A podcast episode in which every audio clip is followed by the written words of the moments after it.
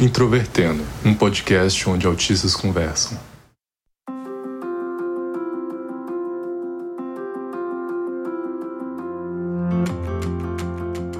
Um olá para você que escuta o podcast Introvertendo, que é o principal podcast sobre autismo do Brasil e que a cada dia tenta ser mais acessível. Meu nome é Thiago Abreu, sou jornalista, host deste podcast, diagnosticado com autismo em 2015 e ao longo de dois anos de Introvertendo, a gente aprendeu muita coisa e ainda temos muito o que aprender. Olá, meu nome é Thaís, eu sou de Florianópolis, eu fui diagnosticada com autismo em 2018 e até eu conhecer outras pessoas com diversos tipos de deficiência, eu nunca tinha pensado realmente em acessibilidade. Olá, eu sou William Timura, também sou diagnosticado com síndrome de Asperger, fui diagnosticado na vida adulta. Faço mestrado em informática na educação, então estou sempre pensando como tecnologias podem auxiliar para a acessibilidade de pessoas com deficiência. Falar de acessibilidade é algo bastante complexo, então neste episódio nós vamos focar principalmente em ações de acessibilidade na internet, que é o nosso espaço aqui na produção de conteúdo. E para você encontrar a gente com facilidade, nós estamos distribuídos na internet. Temos o nosso site introvertendo.com.br, nossa página no Facebook, Twitter e Instagram é introvertendo. E se você quiser fazer qualquer opinião, crítica, sugestões em nossos episódios, pode escrever para ouvinte@introvertendo.com.br. Além de tudo, também se você quiser fazer aquele contato comercial, o endereço é contato@introvertendo.com.br. Se você quiser fazer algo além de nos ouvir ou mandar uma mensagem, você também pode nos patrocinar. Nossa página é padrim.com.br barra introvertendo, lá tem várias recompensas, leia e nos apoie. Vale lembrar que o Introvertendo é um podcast feito por autistas que participam da comunidade do autismo, cuja produção é da Superplayer and Company.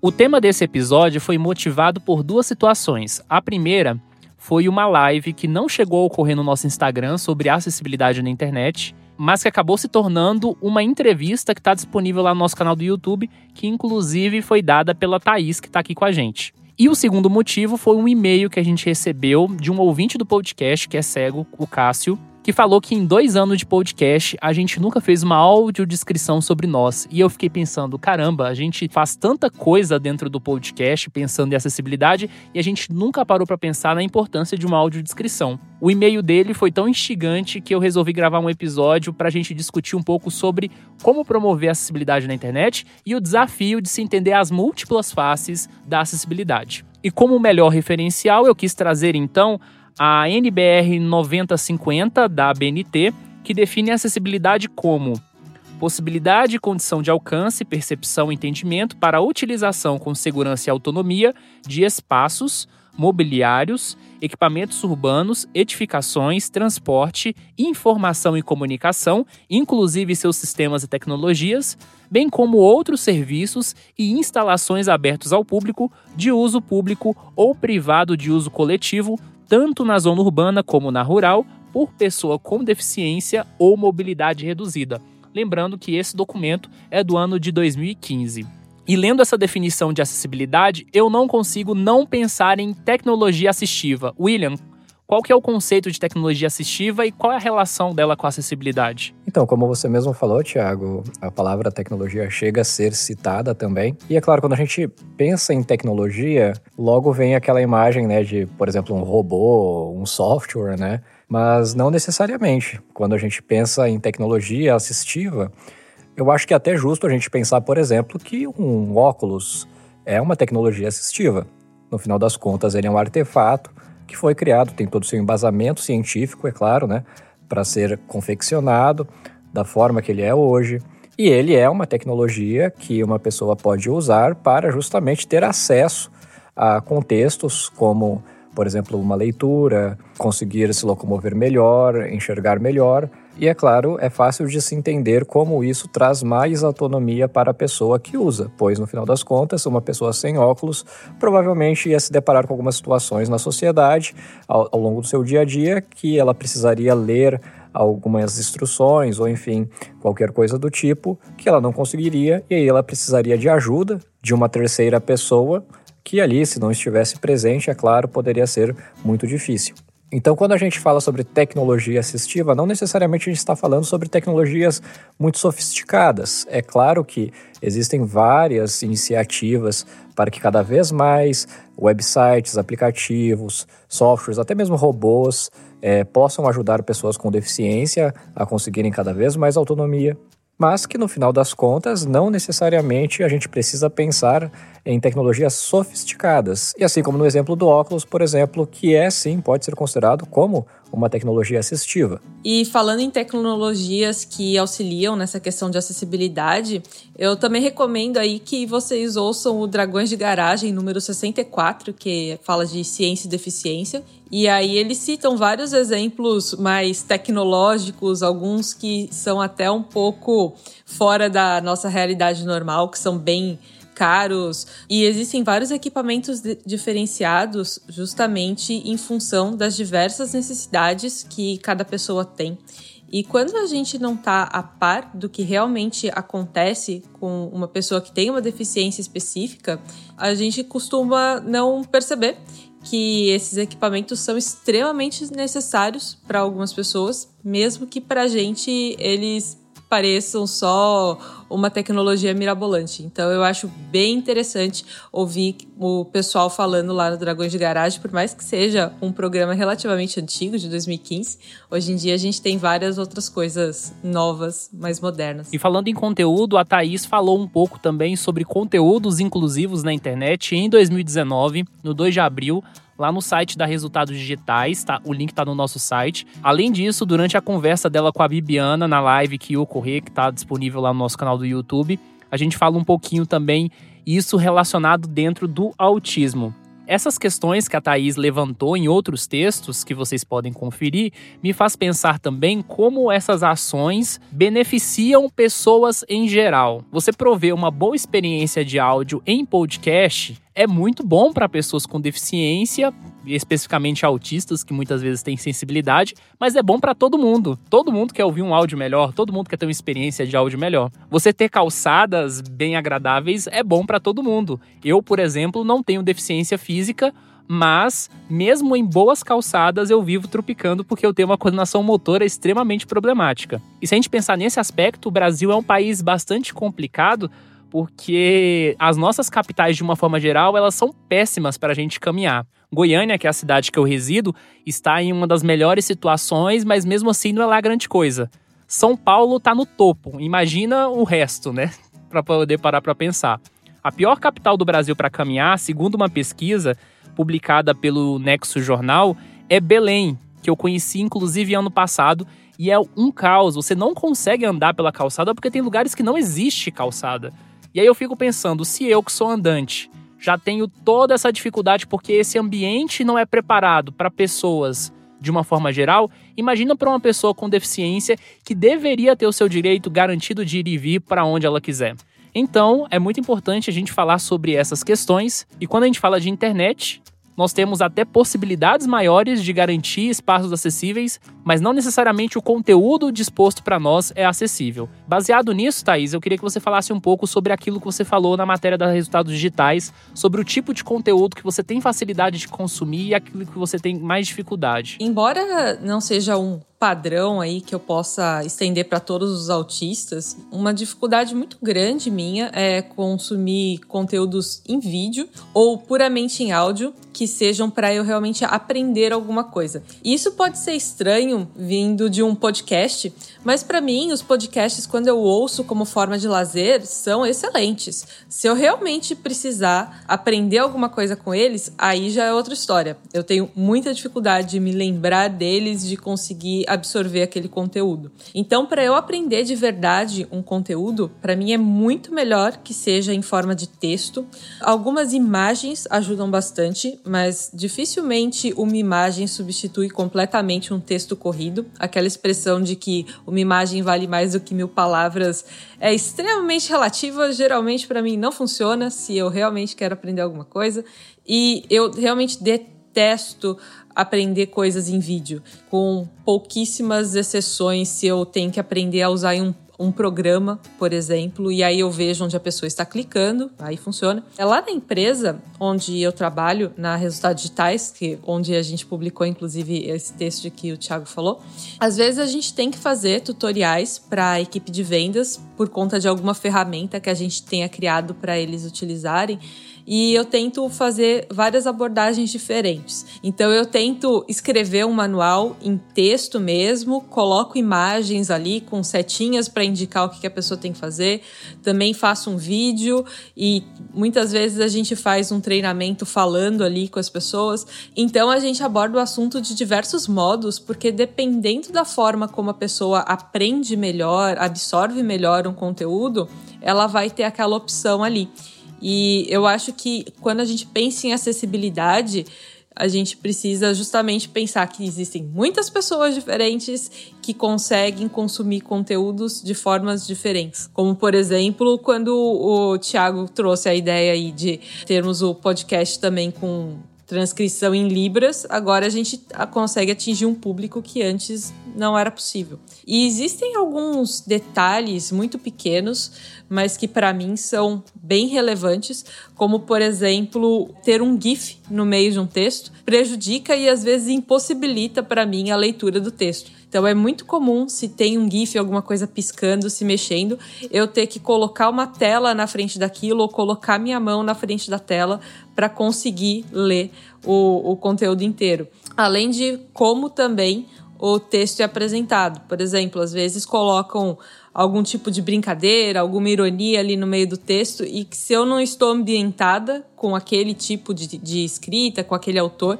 eu posso não perceber. Então, se isso não estiver bem explicado, também vai gerar uma confusão maior.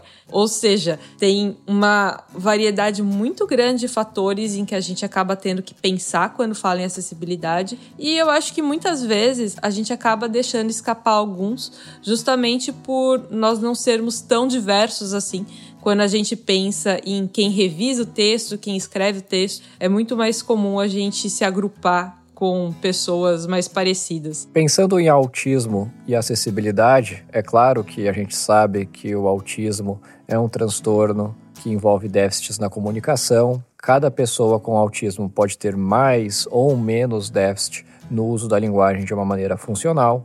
Então, algumas pessoas com autismo, elas não vão desenvolver naturalmente a fala, por exemplo, elas vão precisar de intervenções educacionais mais específicas para elas conseguirem entender a linguagem e até mesmo muitas vezes se comunicarem de maneiras alternativas. Já que a Thaís falou um pouco das experiências pessoais dela, eu também lembrei de algumas situações que eu entendo que eram situações ali que eu acho que pode ser compreendidas como não acessíveis para pessoas com autismo. Por exemplo, é, na minha forma de autismo, no meu nível né, de, de déficit, que eu seria ainda considerado como uma pessoa que não tem déficit é, no uso da linguagem de uma maneira funcional, porém que a gente sabe que algumas sutilezas da linguagem, muitas vezes a questão da ironia, do sarcasmo, ainda são mecanismos mais sofisticados do uso da linguagem, que muitas vezes, mesmo a pessoa com autismo que já é muito bem desenvolvida, ainda assim vai ter uma certa dificuldade com isso. Tendo isso em vista, eu vejo que muitas provas, por exemplo, com questões objetivas, frequentemente eu me via nessa situação que eu não sabia exatamente o que aquele exercício, aquela questão da prova estava me perguntando. O que pode acontecer é que o professor, ao elaborar uma prova, por exemplo, de múltiplas escolhas, a questão não falar a instrução do que deve ser feito, ela não está explícita, não está realmente dizendo ali no enunciado da questão que se deve marcar uma alternativa que corresponda à resposta a mais adequada como uma afirmativa sobre um postulado que está sendo apresentado, por exemplo. Então a Thaís estava falando um pouco sobre essa experiência pela internet. Eu lembro que diversas vezes, enquanto eu fazia a faculdade, os exercícios do ensino superior pela internet, e tinha esses formulários com diversas instruções e muitas vezes eu precisava mandar e-mails para perguntar o que exatamente era esperado que eu fizesse em determinada parte do, do formulário, porque parecia que era intuitivo para a maioria das pessoas, mas que para mim eu realmente ficava confuso, eu não conseguia entender o que era esperado de mim ali em determinada parte da prova, do exercício, e enfim, em diversas situações, acessibilidade também pode ser uma questão de fornecer instruções de uma forma clara. Eu achei impressionante você falando disso. Eu nunca tinha relacionado essa questão de, de instruções. Era muito comum eu odiar questões de múltipla escolha, porque para mim geralmente ou tinha mais de uma certa, porque eles, sei lá, colocavam geralmente tal coisa. E eu li o geralmente e falava, tá, geralmente quer dizer na maior parte das vezes, não em todas. Então essa aqui eu acho que tá certa também. E, e as coisas eram mal escritas, as pessoas não liam de verdade, acho, as, as porcarias das questões. Então era muito difícil para mim. Exatamente, Thaís. E isso faz total relação com o que o Thiago falou, que muitas vezes esses mecanismos que a gente pode interpretar como mecanismos de acessibilidade também acaba beneficiando até mesmo as pessoas que não são pessoas com deficiência. E no final das contas, instruções claras é desejável para todos. E compartilhando uma experiência pessoal minha do ano passado, enquanto eu fui fazer o Enem, por exemplo, ainda tomando como exemplo essa questão de instruções não tão claras, ao ir ao banheiro, havia um protocolo de checagem dos participantes do exame que envolvia um monitor, um funcionário ali né, da escola, que ele precisava passar um detector de metais pelo corpo do participante antes de entrar no banheiro para ter certeza ali que não se trataria de nenhuma fraude nem nada do tipo. Ok, até aí tudo bem. E eu me lembro muito bem que uma das instruções que me deram é que eu deveria levantar os meus pés. No momento que ele me forneceu essa instrução, eu não entendi exatamente o que ele queria fazer. É claro que sim, tinha aquele contexto que ele tinha uma máquina de detecção de metais, mas ainda mais num contexto de prova, é, e a gente sabe que as pessoas com autismo podem ter um, uma dificuldade extra com essa questão da tomada de perspectiva, então eu não consegui realmente é, raciocinar ali tão rapidamente para entender que a função dele ter me dado aquela instrução era para que eu possibilitasse ele a detectar possíveis dispositivos eletrônicos nos meus calçados. Então eu levantei um dos meus pés, obviamente, porque eu não conseguiria levantar os dois simultaneamente, como a instrução dele foi dada, e ao levantar um pouco apenas um dos meus pés, ele deu novamente uma outra instrução dizendo: Não, mas levante o seu pé, só que para trás. E eu fiquei mais confuso ainda, mas na verdade o que ele queria é que eu flexionasse o meu joelho de tal forma que o meu pé ficasse ali exposto de uma forma mais fácil para que ele pudesse possivelmente detectar qualquer tipo de metal. Só que eu não tinha entendido isso através dessa instrução. Então eu fiquei realmente confuso, fiquei só estático olhando para o rosto dele e eu falei: Poxa, eu não entendi exatamente o que você quer dizer. E acabou sendo uma situação um pouco chata, realmente, porque aí ele já começou a debochar de mim, ele já começou a ter que me mostrar mais ou menos como que eu teria que fazer. E enfim, esse tipo de situação, posso dizer, e eu acho que é justo interpretar, que foi uma situação pouco acessível, por exemplo, para pessoas com autismo que possivelmente teriam uma certa dificuldade em entender o que seria solicitado ali sem um modelo apropriado. Eu já passei também por várias dessas situações que o William descreveu agora e eu acho bem interessante como muitas vezes a gente acaba se sentindo burro em algumas situações, a gente acaba colocando a, a culpa em nós mesmos, pelo menos comigo isso acontecia, de achar que o erro era meu e algumas vezes eu chegava no outro extremo de achar que a outra pessoa é que era incompetente. Também é muito comum que um neurotípico não consiga se colocar no lugar de uma pessoa autista, justamente porque são perspectivas diferentes. E a gente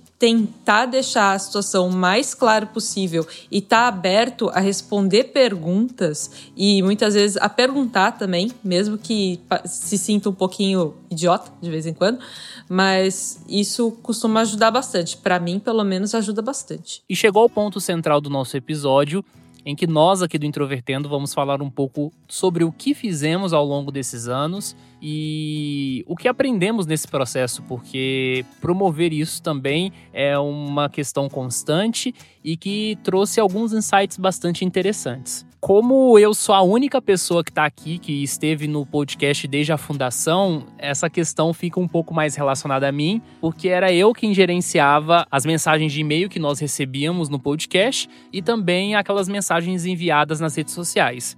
As primeiras queixas que nós recebemos, isso ainda em 2018, eram ouvintes reclamando do áudio, só que eu não conseguia entender explicitamente qual que era o problema do áudio. A primeira coisa que eu pensei é que talvez o áudio estaria mal editado ou com volume muito alto. A primeira coisa que a gente fez no podcast foi adaptar a edição, então utilizar menos trilha. A gente tinha muita piada interna, de certa forma, dentro do podcast. Por exemplo, eu escolhi uma música extremamente brega ou extremamente nonsense relacionada ao tema específico que a gente estava conversando, por mais sério que seja. Isso eu percebi que as pessoas não se sentiam confortáveis. O nosso público no início do podcast era quase 100% autistas e nós vimos que isso poderia ser modificado. É importante também salientar que quando nós criamos o Introvertendo, a gente não pensava assim, nossa, nós vamos ser um podcast que vai discutir deficiência e será um podcast acessível. Não, isso foi se construindo ao longo do tempo, então sempre há um momento para você evoluir nesse sentido. Então adaptamos a edição, a edição melhorou, ao mesmo tempo também tinha algumas das suas falhas de mixagem, etc, mas ao longo do tempo a gente foi evoluindo mas não resolveu. A gente continuava recebendo reclamações, eu não sabia de onde que é que vinham exatamente as reclamações, então eu comecei a fazer uma versão adaptada do episódio, sem qualquer música de fundo, que a gente publicava no nosso canal do YouTube. Quando nós publicamos a edição sem música de fundo, algumas pessoas falaram que foi uma medida muito legal, só que a gente continuava recebendo reclamações da edição. E aí eu fui entender que as reclamações ainda eram relacionadas aos episódios antigos.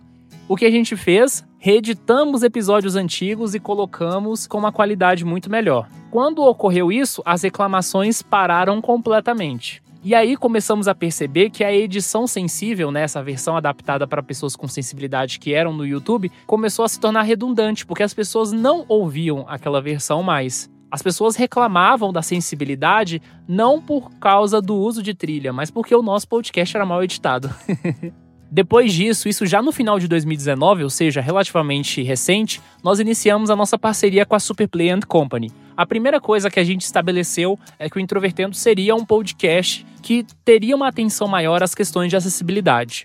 A primeira iniciativa foi incluirmos transcrição de todos os nossos episódios. Por quê? Se você parar para pensar, o que define um podcast? As pessoas podem falar várias coisas. Podem falar que é um programa de rádio na internet, podem falar que é um canal do YouTube, só que só em áudio e nas plataformas.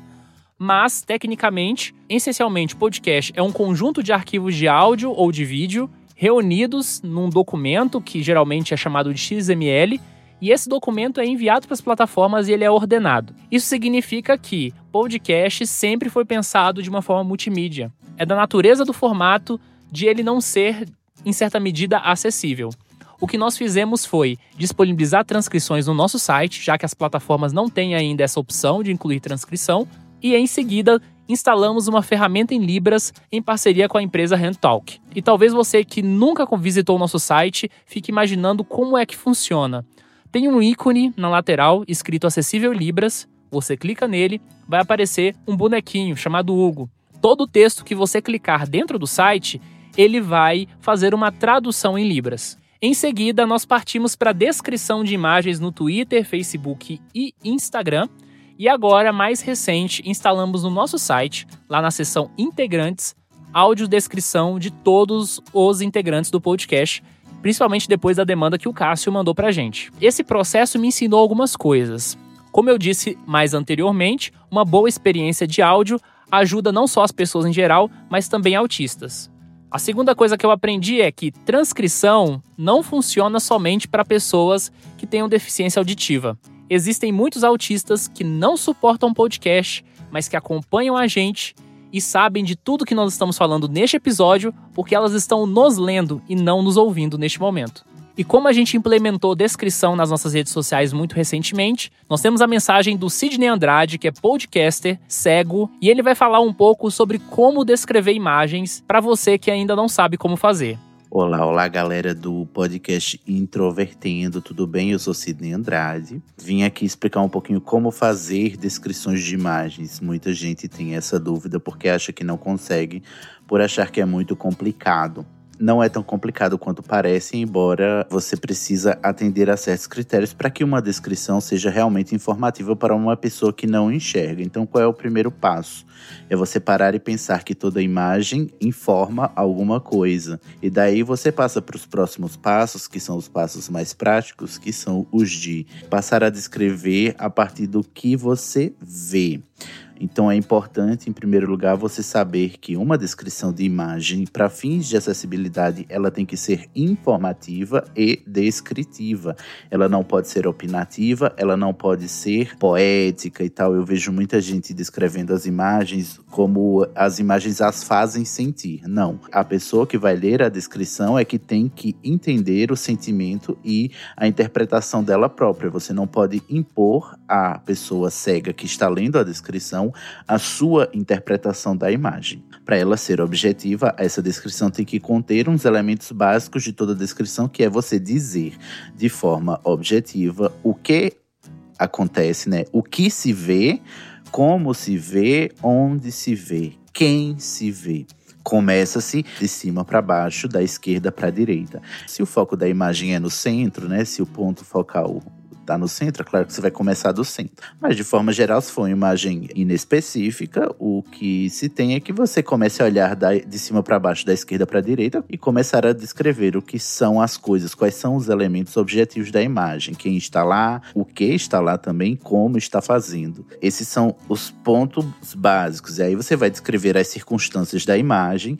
É importante que se a imagem contiver texto, você precisa transcrever o texto que está na imagem e dizer onde esse texto se encontra também, né? Em que local da imagem. É importante também que você não explique a imagem quando a imagem se trata de um meme ou de uma piada. Descrever de tal maneira que a descrição também vai permitir que quem está lendo a descrição e não enxerga vai compreender a piada sozinho. Muita gente me pergunta se é relevante descrever cores. E eu digo que sim, descreva cores na medida em que elas forem relevantes, porque cores, mesmo para as pessoas cegas, cores comunicam coisas. Então, se você está descrevendo uma imagem na qual tem um semáforo com a luz vermelha ligada, é claro que você vai dizer que o semáforo está com a luz vermelha ligada, porque o vermelho no semáforo significa alguma coisa, e essa coisa a pessoa cega também compreende. Meu recado final é assim, tem muita coisa mais que eu poderia dizer, mas o básico é isso. Se você quiser saber mais você vai lá e me segue no arroba Deridevil no Twitter. D-E-R-I-D-E-V-I-O. Eu também tenho um Instagram que é o arroba Descreve mim, no qual eu linko na minha bio um texto onde eu dou instruções para fazer descrições e eu peço aos meus seguidores que descrevam as imagens que eu publico no meu Instagram.